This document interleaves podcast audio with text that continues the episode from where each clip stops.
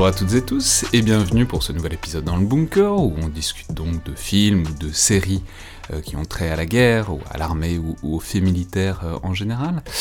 Aujourd'hui, euh, donc je suis Alexandre Jublin, aujourd'hui j'ai le plaisir de recevoir le colonel David Bapalardo de l'armée de l'air. Bonjour colonel. Bonjour Alexandre. Alors les auditeurs se souviendront peut-être que vous êtes déjà venu à, à plusieurs reprises. Alors d'abord c'était pour parler du F-35 avec Joseph Enrotin, des déboires du F-35. On pourrait faire des, réactualisations, des mises à jour, puisque apparemment ils se sont essayés à, la nage synchronisée euh, en Méditerranée récemment. Mais euh, bon bref, c'était une très longue émission sur le F-35 et ses problèmes, euh, c'était en plein premier confinement avec Joseph Enrotin.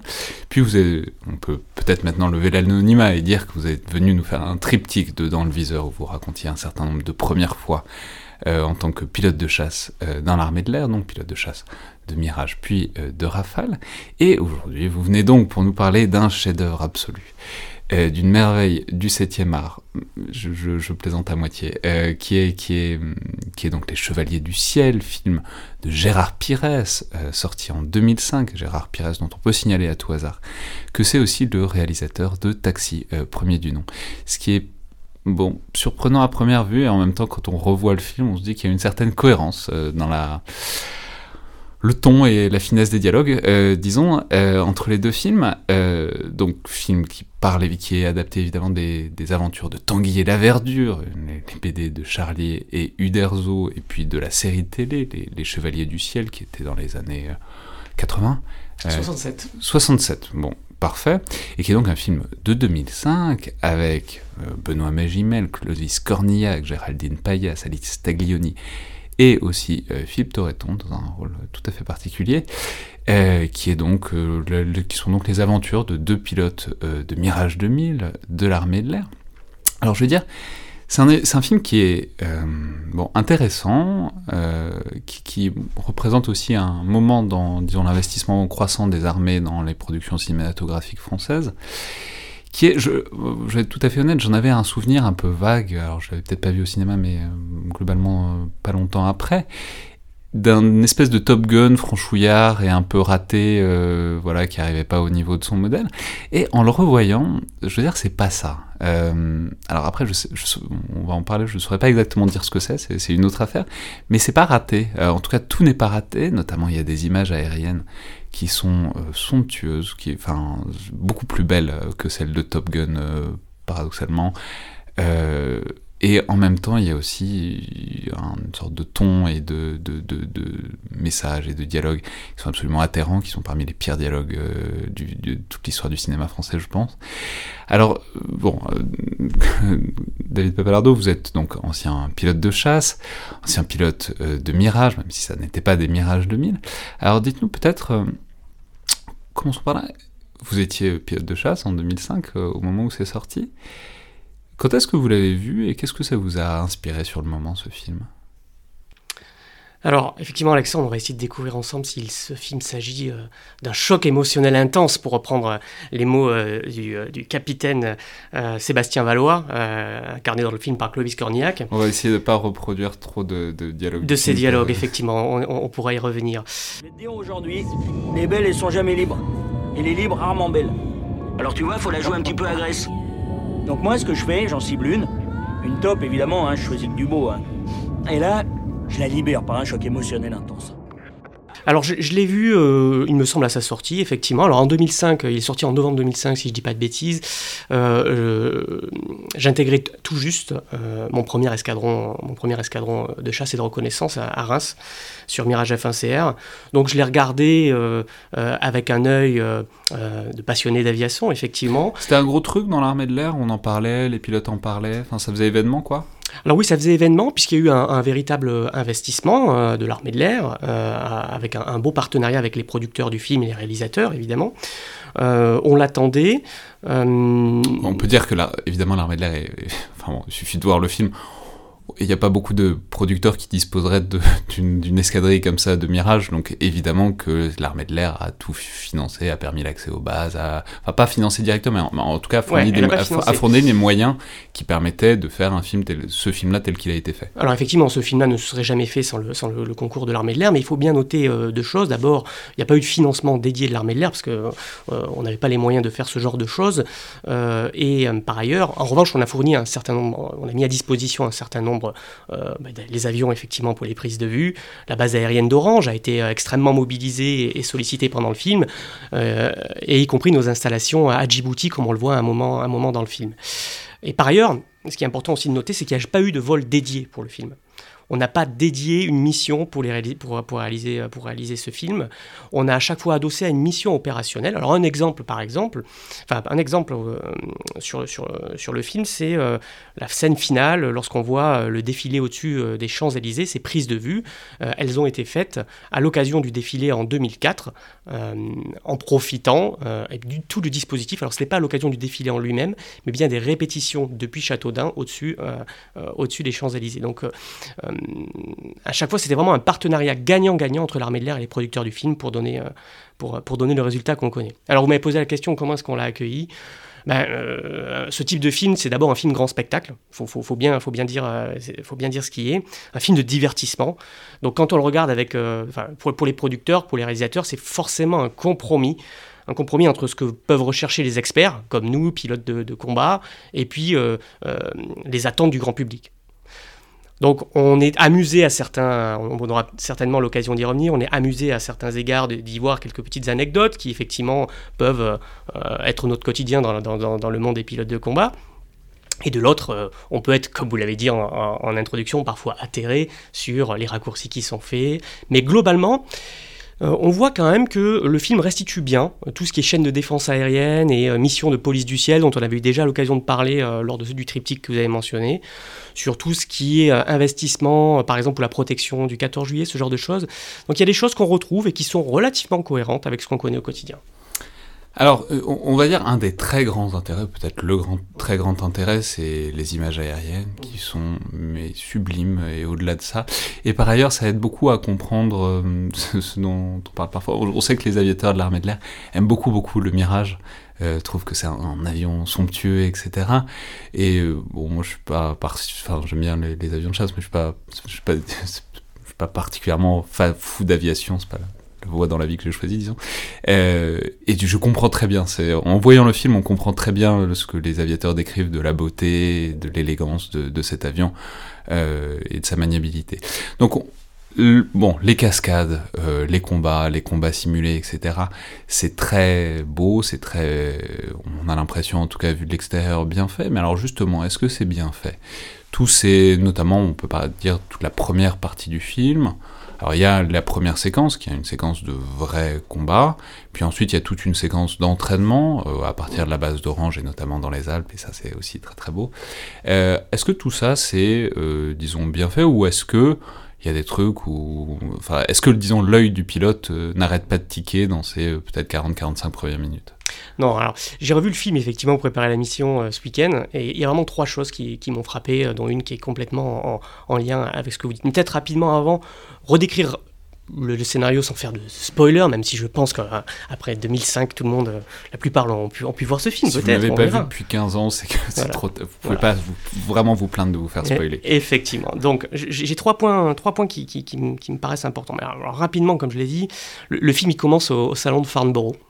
Euh, qui en fait, euh, c'est pas Farnborough qu'on voit, mais c'est des, cabines, des, euh, des salons, de, enfin des, chalets du salon du Bourget. On, on, a un Mirage 2000 qui est censé faire une démonstration en vol, comme c'est le cas lors de ces salons, mais ça ne se passe pas comme prévu puisque le pilote est intercepté alors qu'il n'est pas encore dans l'avion, il est assassiné et puis un autre prend sa place au lieu de faire cette démonstration. Et, eh bien, il vole l'avion et s'enfuit en se cachant dans le sillage d'un autre A340 toujours de la, Qatar Airways. Donc on a la, police du ciel, on parlait tout à l'heure, et puis ça revient à votre question de qu'est-ce qui est réaliste et qu'est-ce qui n'est pas. La police du ciel, euh, qui a deux avions, euh, qui patrouillent en mer du Nord. Pourquoi en mer du Nord euh, C'est un élément scénaristique.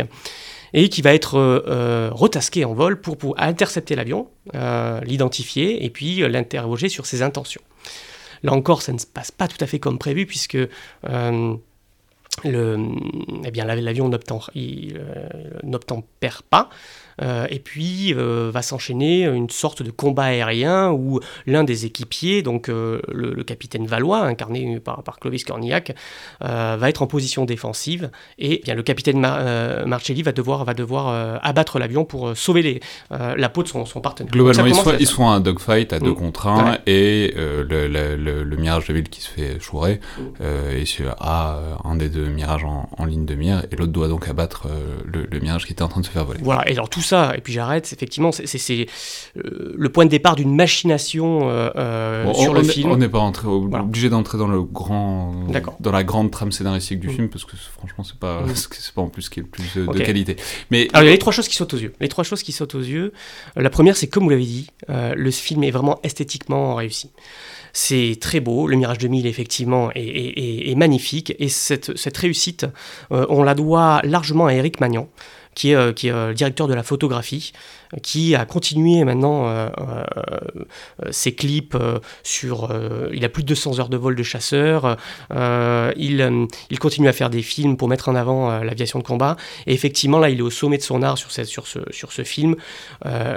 toutes, les, toutes les scènes sont extrêmement bien réussies. Néanmoins il y a quelque chose qu'il faut comprendre, c'est que les distances auxquelles on opère dans le combat, par exemple, elles sont pas du tout scénaristiques, elles sont pas photo photogénique pour un, film de, cet Donc, dans le film, ce qui n'est pas tout à fait réaliste, c'est que tout est rapproché quand on voit cette scène de dogfight, par exemple, au début, avec, euh, euh, euh, à deux contre un, où l'avion est quasiment à quelques mètres derrière pour essayer de le tirer au canon, ça, ce n'est pas du tout réaliste. Et je ne parle même pas du combat à très très grande distance, à plusieurs, plusieurs dizaines de kilomètres, où on ne se voit même pas. Donc, euh, pour Vous voulez dire dans un vrai truc. Là, là, on a l'impression que de, de, ceux qui jouent aux autotamponneuses un peu, alors que dans, dans, la vérité, ce serait, il sera à plusieurs centaines de mètres au moins euh, les uns des autres, et ça suffirait largement pour, disons, les rapports de force et les logiques de dogfight telle qu'elle se passe réellement. Quoi. Exactement. De même, on ne fait pas une passe canon à quelques mètres derrière sans facteur de charge, on aurait beaucoup de mal à stabiliser euh, la visée. Euh, et Donc sans facteur de charge, ça veut dire sans être en train de tourner, de, redresser un peu parce que sinon on prendrait les turbulences, enfin bon, en tout cas les, les, les, variations de, de, la pression. Enfin bon, l'avion bougerait, donc il faut être en virage pour avoir un canon bien stable. Et par ailleurs, euh, une fois l'autre avion abattu, à ces distances-là, on, rentrerait directement dans la boule de feu et on finirait également par, détruire notre propre avion. Donc ça, c'est pas réaliste. Euh, pour rendre la scène photogénique, on a raccourci les distances et à certains égards, on a pu accélérer certaines séquences également, comme euh, des phases de décollage qui donnent l'impression qu'on passe de, 0 à, à 500 km/h en à peine quelques secondes c'est déjà dans la vraie vie euh, suffisamment intense, mais là, c'est encore euh, accéléré.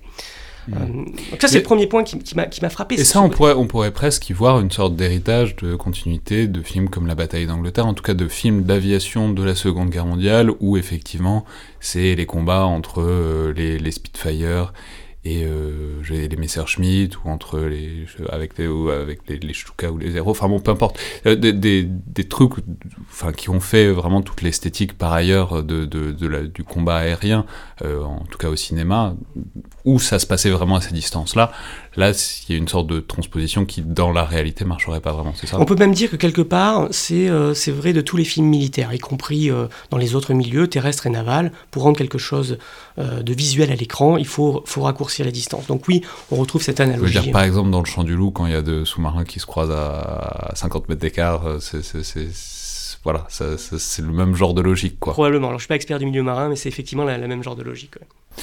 Ok, donc ça c'est le premier point intéressant, c'est la, question des distances et disons de ce qu'il a fallu euh, concentrer euh, dans l'action mmh. pour en faire un, bon film. Mmh.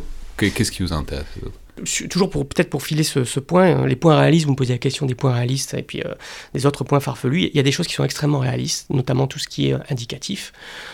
le centre de contrôle qui s'appelle Riesling, l'indicatif des aéronefs Charcot qui était celui du 1.5 Vendée à l'époque, ou la Wax à la fin avec Cyrano. Donc tout ça c'est réaliste. Dans les combats aériens, notamment la scène, fameuse scène au sud des, Alpes, la restitution de la respiration, notamment sous facteur de charge, très haletante, très intense, c'est quelque chose que, que, l'on vit également euh, au quotidien. Il y a d'autres scènes de combat qui sont réalistes, par exemple, quand Fahrenheit perd le visuel, euh, l'autre lui dit, euh, dans, ce, dans ce milieu, si tu perds le visuel, tu es mort. Et ça, c'est ce qu'on répète au quotidien euh, en combat à vue, fût-il à des distances plus éloignées que celles qui sont restituées à l'écran. Si vous perdez votre adversaire de visuel et que lui vous la conserver, eh bien forcément vous allez devoir rendre de l'angle, perdre de la manœuvrabilité, et l'autre avion euh, euh, va venir vous assassiner. Donc la première règle dans le combat aérien qui, est bien restituée ici, c'est surtout ne pas perdre de visuel son, euh, adversaire. Et les, distances à laquelle ça se fait, même à l'entraînement Enfin, parce que est-ce que ça c'est réaliste ou est-ce que parce qu'il y a des moments où, enfin, notamment j'ai un souvenir du premier entraînement dans les Alpes, etc., où il y a un avion qui, croise juste à côté d'un autre, on se dit, bon, s'ils font ce genre de truc à l'entraînement, on s'étonne un peu qu'on ne perde pas plus d'avions euh, au quotidien. Quoi. Alors, tout entraînement est codifié par des conventions et des règles de sécurité. Donc, toutes les images du film, elles ont respecté ces, ces, ces, ces règles de sécurité. Quand on s'entraîne au combat à vue, euh, on a ce qu'on appelle une bubble autour de l'avion euh, qu'on ne doit absolument pas pénétrer, mais qui est relativement courte quand même. C'est de l'ordre de l'ordre de 1000 pieds, euh, donc environ 300, 300 mètres et quelques. On évite ces croisements à, moins de 300 mètres. En revanche, je peux vous dire que les distances en combat aérien à vue, en Mirage 2000 c'est le cas, mais c'est encore plus en, rafale, sont extrêmement resserrées. Donc on a, on a, on évolue toujours en visuel de l'autre sur ces combats à vue, je parle, hein. et, et, ça rend quelque chose qui peut être impressionnant pour celui qui ne le connaît pas, effectivement, qui ne connaît pas cette expérience. Alors en revanche, il y a aussi des, points farfelus dans le film. Euh, on a mentionné sur, notamment, euh, là aussi c'est lié au fait qu'on a besoin d'être photogénique, mais euh, on garde toujours son masque. Ah, alors ils sont tous. Ah, mais là, vous comprenez, on verrait pas la belle moustache de Benoît Magimel, ce serait extrêmement problématique. Ni le, rictus un peu d'ahurie de Clovis Cornillac qui permet, enfin c'est, ne, serait-ce que dans le, effectivement dans le bas du visage, on a déjà tout compris de ce que le réalisateur veut dire de ces deux personnages. Alors, il y a d'autres aspects, par exemple à Djibouti, lorsqu'ils font le, euh, dans ce qu'on appelle le show of force, c'est-à-dire un passage très grande vitesse et très basse altitude pour montrer notre détermination et puis euh, globalement faire peur à, l'adversaire ou l'ennemi. Euh, ils le font en supersonique avec des bidons qui ne le permettent pas. Donc il y a quelques petits raccourcis. Ça veut dire quoi, des bidons les, Alors, selon la, taille du bidon, on peut avoir accès à des vitesses supersoniques. Mais c'est quoi le bidon? Le bidon euh, qui emporte du carburant. Pardon. Ah d'accord, le réservoir. Le réservoir. Euh, donc y a le, réservoir de carburant est trop gros pour permettre un vol supersonique. Voilà, c'est ce genre de raccourci que seul l'expert va voir, mais qui une fois encore pour le grand public paraît euh, anecdotique. On peut souligner que par ailleurs à ce moment-là, Clovis Cornillac est enfin bon, à l'arrière, sans siège, sans casque, sans rien du tout. Donc c'est pas la seule invraisemblance de ce truc-là. Alors c'est pas ça, c'est effectivement une euh, un élément, on va dire, intéressant du film, mais c'est pas si invraisemblable que ça, puisque c'est déjà arrivé euh, de perdre la verrière en vol. On a déjà eu euh, des cas dans l'armée de l'air, pas pour les, raisons, les raisons qui sont indiquées dans le film, mais je me souviens d'un Mirage F1 qui en vol, en mission d'entraînement calme en haute altitude, pour des problématiques de, pressurisation cabine, a perdu sa verrière et le pilote s'est retrouvé en décapotable et devoir, à devoir se, poser en urgence. Donc c'est pas si invraisemblable que ça, même s'il est évident qu'on doit réduire sa vitesse et puis annuler euh, tout de suite la mission pour, pour venir se poser. Il a dû en sortir avec un joli brushing. Euh, Exactement.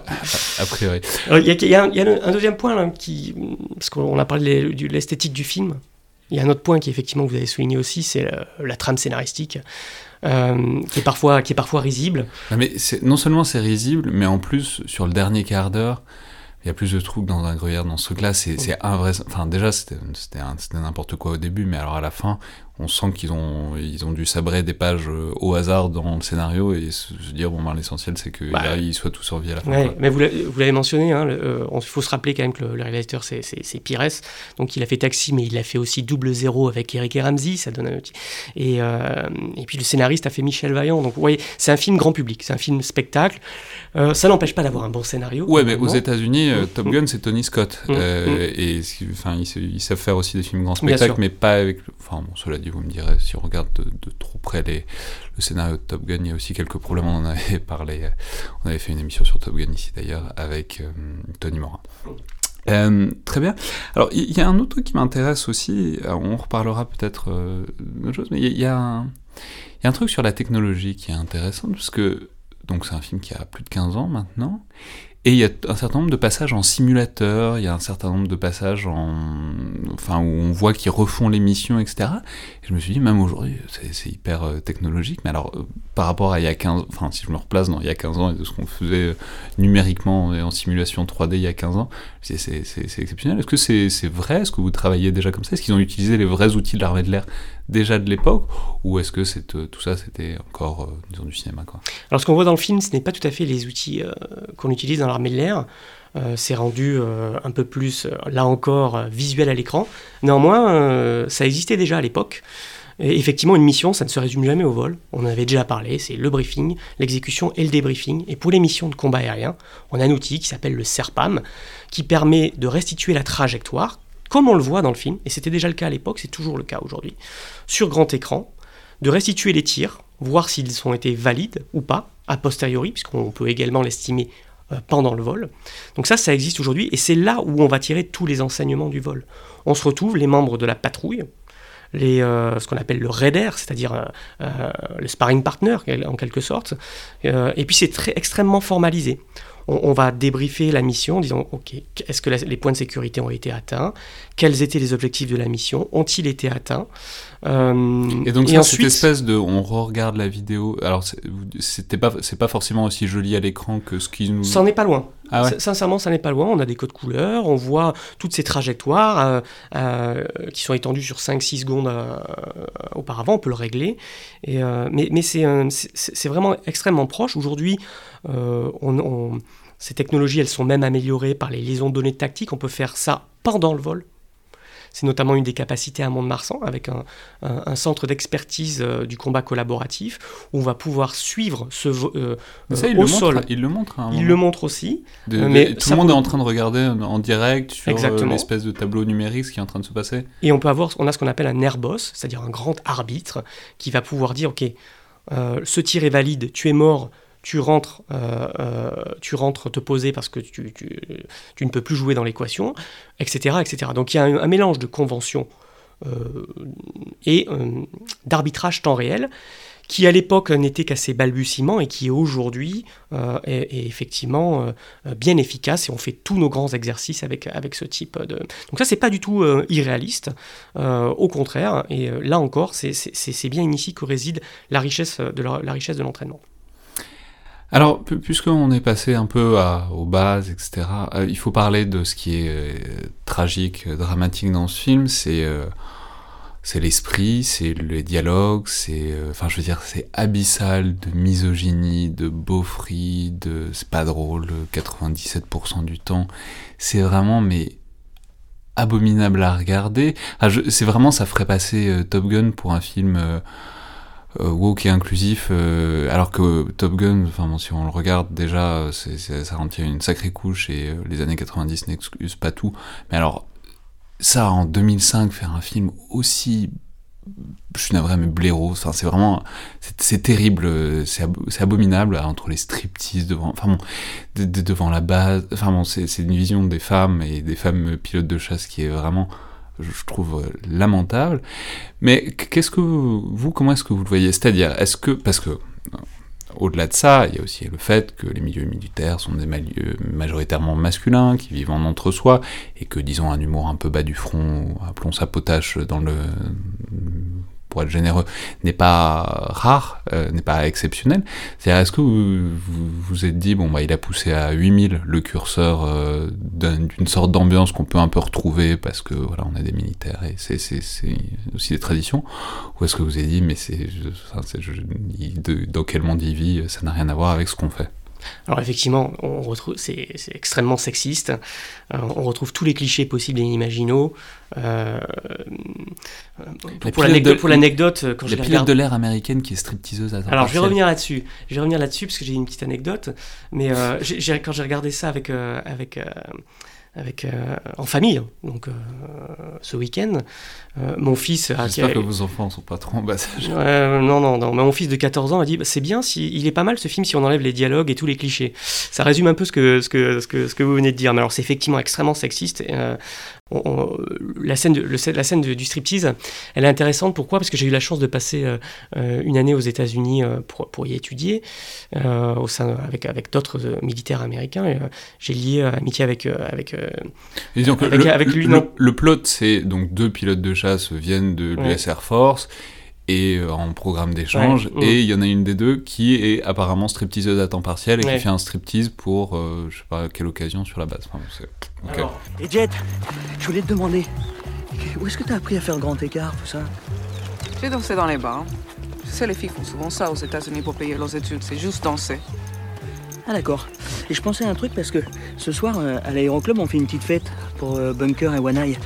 Ça ne dirait pas de faire un petit numéro pour nous? Ma camarade euh, américaine me dit Mais David, comment est-ce que les Français voient euh, euh, les, pilotes américaines? D'abord, un, je n'ai pas les moyens de me payer des loups-boutins, puisque il est utile de préciser qu'elle fait son striptease avec des loups-boutins. Et deux, non, on ne fait pas de striptease pour faire, pour faire plaisir à nos collègues masculins. Donc là, on est dans le, dans le, dans le, dans le comble du cliché. et c'est effectivement assez pathétique quand, on, quand on regarde ça.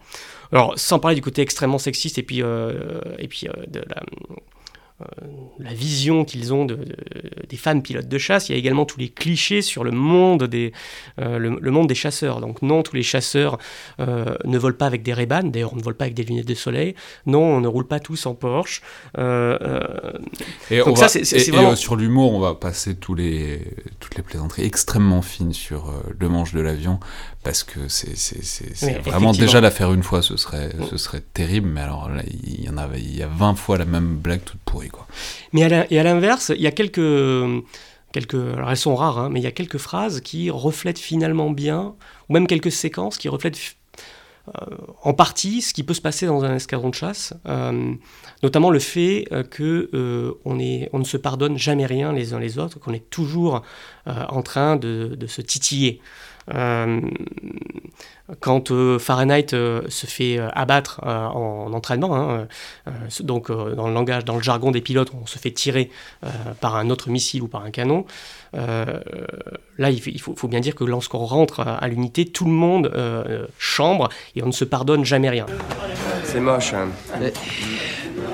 C'est ballot, hein. Pas grand chose à dire. Non. Désolé, ma vieille. Oui, tais-toi, ça vaut mieux.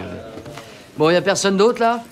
Cet esprit, il est relativement bien restitué au travers de quelques petites phrases, quelques petites anecdotes. Ça, euh, euh, imaginer un pilote expérimenté, notamment se faire tirer par un jeune pilote.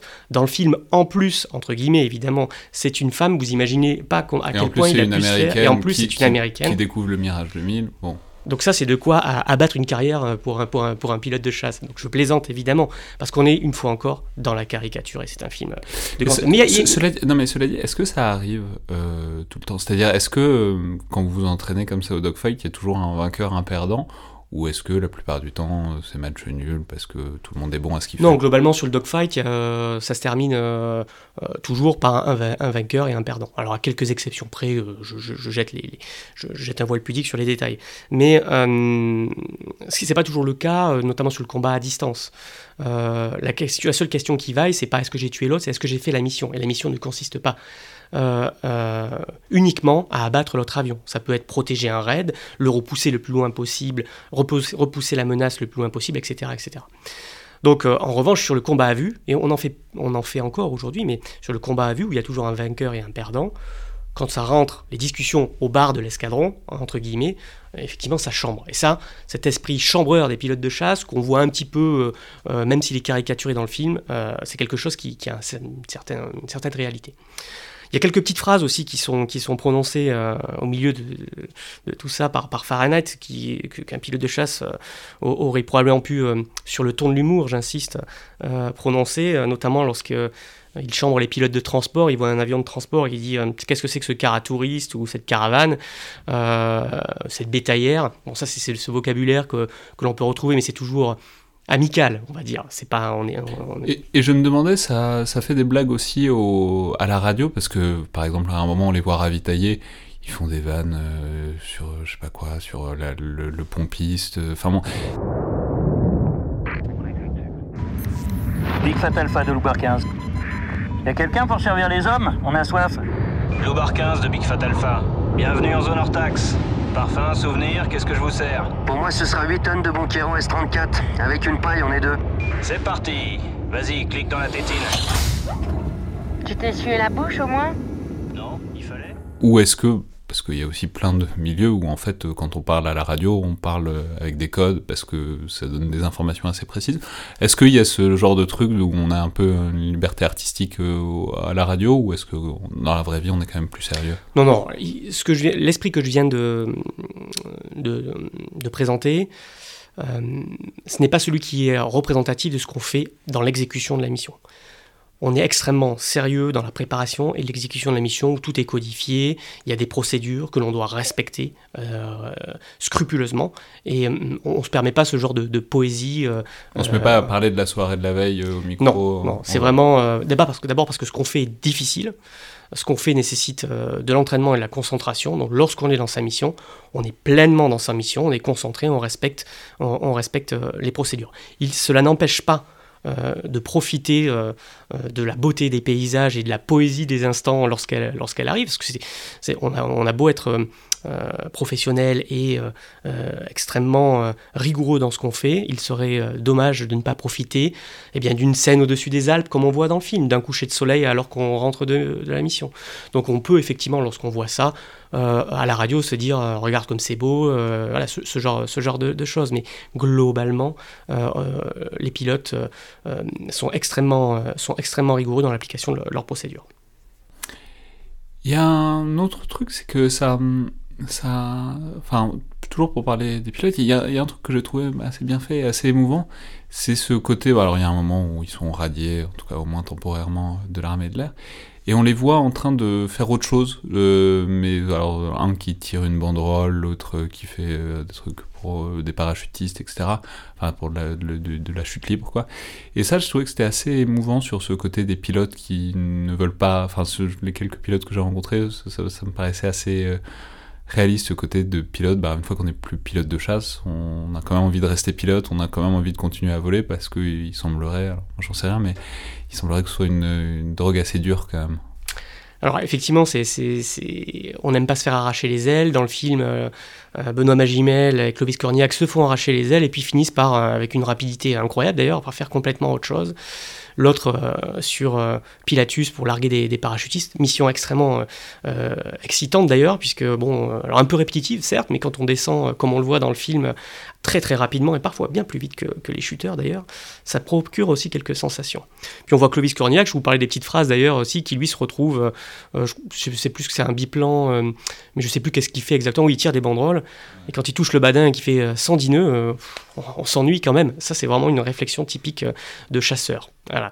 Mais euh, pour répondre à la question, euh, on peut me répondre qu'individuellement. Il est vrai que la plupart souhaitent continuer dans le milieu de l'aviation, que ce soit par exemple à la sécurité civile sur Canadair, où on retrouve beaucoup de similitudes avec la rigueur et, le côté unique des missions de, de pilote de chasse, que ce soit dans l'armée de l'air ou dans l'aéronavale ou euh, moins excitant, euh, mais euh, pilote de ligne, ce genre de choses. Voilà, effectivement, il y, a- des pilotes qui vont, qui vont vouloir continuer dans ce type d'aventure, et d'autres, lorsque leur temps est terminé, qui peuvent dire au contraire, bon, eh, eh bien, maintenant c'est derrière moi, c'est derrière moi.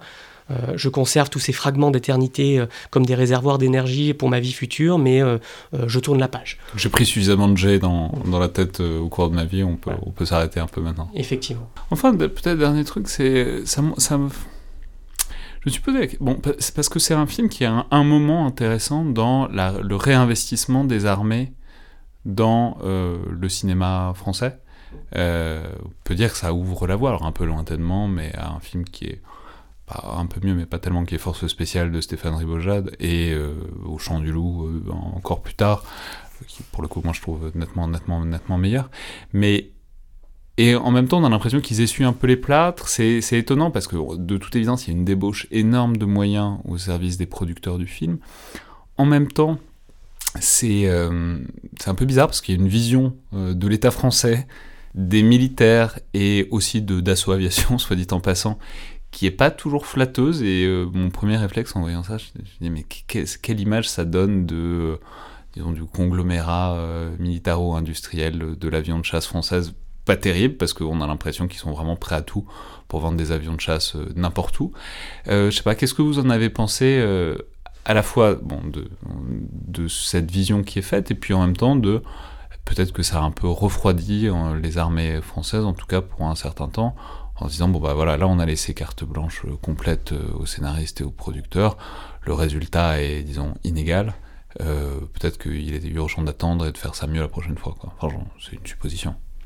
Alors, le premier élément, débauche de moyens, pas tant que ça, une fois encore. hein. On n'a pas mis de. euh, Non, mais j'ai lu quelque Ouais. part une interview qui, de quelqu'un d'un militaire qui disait qu'il aurait fallu, euh, si, si sans le soutien massif de l'armée de l'air, il aurait fallu Bien euh, évidemment. 100, 100 ou 150 millions de- de- d'euros de, budget euh, en plus. Quoi. Donc c'est- c'est quand même la condition de possibilité absolue.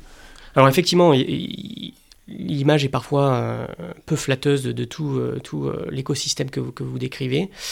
Euh, néanmoins, il faut vraiment voir ce film comme un, film de, grand spectacle, avec ses réussites, comme on l'a mentionné, notamment sur l'aspect visuel, et puis ses, ses- ses- failles sur l'aspect scénaristique et, et les clichés qu'il peut, à certains égards, véhiculer. Mais il aurait été, à mon avis, je dis bien à mon avis, beaucoup plus euh, contre-productif euh, de vouloir s'insérer euh, plus activement dans le scénario en, en- en- en tenant les, les- la bride courte au réalisateur qui ne l'aurait probablement pas accepté.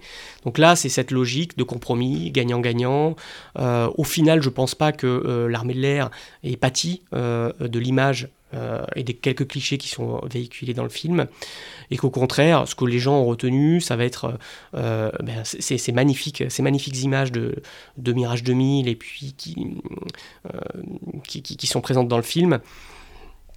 Vous savez quoi, moi je me suis posé la question de si l'armée de l'air en avait Ouais. pas. C'est très beau, mais euh, notamment dans un objectif, alors qui était peut-être pas celui de l'époque, mais d'ouverture, euh, de recrutement, et notamment euh, de, de- à la mixité. C'est-à-dire, euh, je me suis dit, bah, une jeune fille qui veut devenir euh, pilote, en tout cas euh, travailler dans, la chasse, en voyant ce milieu et l'image qui est représentée des rares femmes qui sont soit séductrices, soit traîtresses, soit stripteaseuses, euh, c'est pas qu'il y ait quoi que ce soit de mal à ça, mais enfin bon, c'est pas une. Enfin bon, pour quelqu'un qui a envie de devenir militaire et euh, de devenir Top Gun ou pilote de chasse, c'est pas. Je me suis demandé si ça, si ça avait tant que ça bénéficié. Quoi. Alors c'est sûr que le sortie de, ce type de film en 2020, ça passerait jamais, et c'est heureux. hein. Euh, je pense qu'on peut tous s'en réjouir. Je pense que les, hommes et les femmes qui veulent rejoindre l'armée de l'air, euh, euh, elles ont regardé ce film avec, avec détachement. Je ne sais pas au final quel a été l'impact sur le recrutement, mais euh, je ne pense pas que... Parce qu'on peut dire que c'est des impacts qui sont quantifiables. Je peux renvoyer à l'épisode avec euh, Tony Oui, oui. Morin, mais Top Gun, ça fait exploser les recrutements de, de pilotes de l'aéronavale. C'est un vrai truc historique Et dans de le l'armée de l'air aussi d'ailleurs. Et de l'armée de l'air aussi, euh, les gens ayant pas forcément très- tout à fait compris que Top Gun, c'était la marine américaine. Mais euh, voilà, une fois encore, les gens qui veulent rentrer, euh, les hommes et les femmes qui veulent rentrer euh, en tant que pilote de chasse, de transport, d'hélicoptère dans l'armée de l'air, ils vont pas s'arrêter à ça. En 2005, hein, puisque c'est la date, euh, euh, il y avait déjà euh, un, certain nombre de, femmes pilotes de combat. On se souvient notamment de Virginie Guyot, avec qui j'étais en escadron quand je suis arrivé, à, Reims en 2005, euh, qui a été la première femme pilote de la patrouille, commandant la patrouille de France. Il y avait une dizaine de, de femmes réparties entre toutes les unités. euh, et effectivement, euh, Vous savez comment elles l'ont vu, ce film? Ben, elles l'ont vu. euh, euh, non, enfin, je sais pas répondre complètement à cette question, mais euh, Oui, j'imagine qu'elles l'ont vu comme on pourrait s'y attendre, c'est-à-dire qu'est-ce que c'est que ces clichés et cette image de la femme qui est rendue. Bon, et, et évidemment, elles ont raison de penser ça, et on devrait tous penser ça. Et une fois encore, ce film aujourd'hui, avec ce côté euh, caricatural, ne, pourrait pas sortir. Mais à certains égards, euh, il reflète les deux, personnages de la BD. On n'a pas parlé de la BD et de la série, mais Tanguy et la Verdure, dès la BD et à- fortiori dans la, série euh, a qui a été diffusée entre 67 et 70, on retrouve un peu l'esprit de, de, Clovis Cornillac et de, Benoît Magimel. C'est-à-dire on a Tanguy qui est le pilote de chasse, certes séducteur mais assez réservé, très très bon, méticuleux, respectant tout le temps les, procédures, et puis la verdure qui est un peu le chien fou, bof, qui saute sur tout ce qui bouge, extrêmement dragueur, un dragueur invétéré. Donc on retrouve cette, image, cette identité des personnages dans le film, sauf que c'est fait de manière absolument pas subtile euh, et au, détriment de l'image de la femme. Et ça, c'est euh, effectivement... Une BD euh, des années 60 n'est pas, n'est pas exactement... Enfin, on peut la lire un peu différemment qu'un film sorti en 2005, produit en 2004-2005. Et enfin, peut-être, on peut parler de cet élément plus ou moins central, enfin en tout cas de la dernière partie du film, qui est une espèce de course, je crois qu'ils appellent ça la, ils appellent ça la cannonball. Euh, donc l'idée étant que c'est une compétition entre le Mirage 2000, enfin entre le Mirage 2000D, euh, donc pour l'attaque au sol, qui a un biplace, et euh, qui est en compétition contre le F-16 pour à destination d'un pays qui n'a d'ailleurs jamais précisé du tout, faut qu'il est dans le Golfe, mais on n'est pas bien certain. Et donc, ils sont censés faire une sorte de course euh, l'un contre l'autre, et en gros, celui qui gagne la course euh, emporte le marché euh, probablement à la fin. Notre appareil, un Mirage 2000D, décollerait de là. Le F-16, version APG-68 de la base américaine de Rota, ici au sud de l'Espagne. Point d'arrivée, vous par là, eux ici. Pour tous les deux, 6600 km en ligne droite vers la corne de l'Afrique. Même distance, même timing, même conditions de vol. Le premier avion qui passe vertical l'objectif et envoie la photo au satellite gagne. That's the cannonball. Alors qu'est-ce que vous en avez pensé de ce truc-là? Alors aujourd'hui, euh, ça paraît complètement euh, euh, non pertinent. C'est, ça, ce n'est pas du tout comme ça qu'on sélectionne un candidat à l'export pour, pour, pour un, avion, un avion de combat. Vous voulez dire que c'est pas parce qu'on est arrivé les premiers en Grèce qu'on a réussi à leur vendre des Exactement. Ça n'a pas été le critère de succès. C'est plutôt reposé sur la qualité et la qualité du Rafale.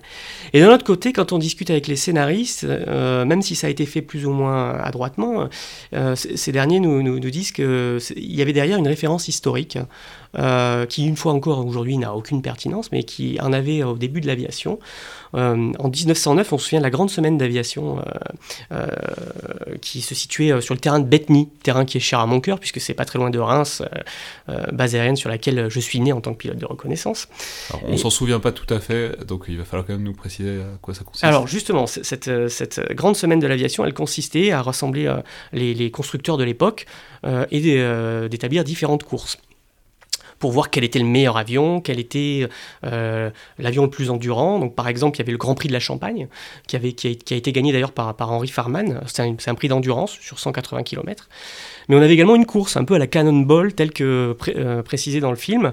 Donc c'était euh, c'était la coupe Gordon Bennett. Et, ce, la première a été faite en 1909 et c'est un Américain qui avait gagné, c'était Glenn Curtis, qui est arrivé avec 5 secondes d'avance sur un pilote que l'on connaît bien en France, qui est, Louis, Blériot.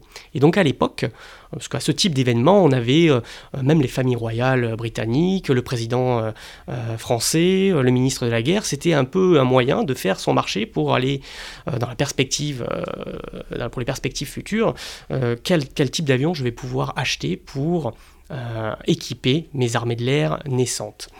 Donc il y a cette référence historique, mais une fois encore, et je termine là-dessus, il est évident qu'aujourd'hui, euh, les performances en vitesse euh, sont relativement similaires d'un appareil à l'autre, dans la même classe, hein, je parle F-16, Mirage 2000, Rafale, c'est pas sur ça qu'on va discriminer un avion, on va plutôt le discriminer sur ses, euh, à produire des effets, sa connectivité, son emport en armement, sa maniabilité et sa capacité à, agir en réseau. Donc c'est pas du tout comme ça que, que, que, qu'on sélectionne un avion, évidemment. Donc ce sera donc euh, la 800e incohérence du film, mais on va pas s'arrêter là-dessus, et donc euh, quand même on peut le recommander euh, chaudement, en tout cas en se bouchant les oreilles à certains moments, mais pour, pour les, yeux se régalent dans l'ensemble sur ce film.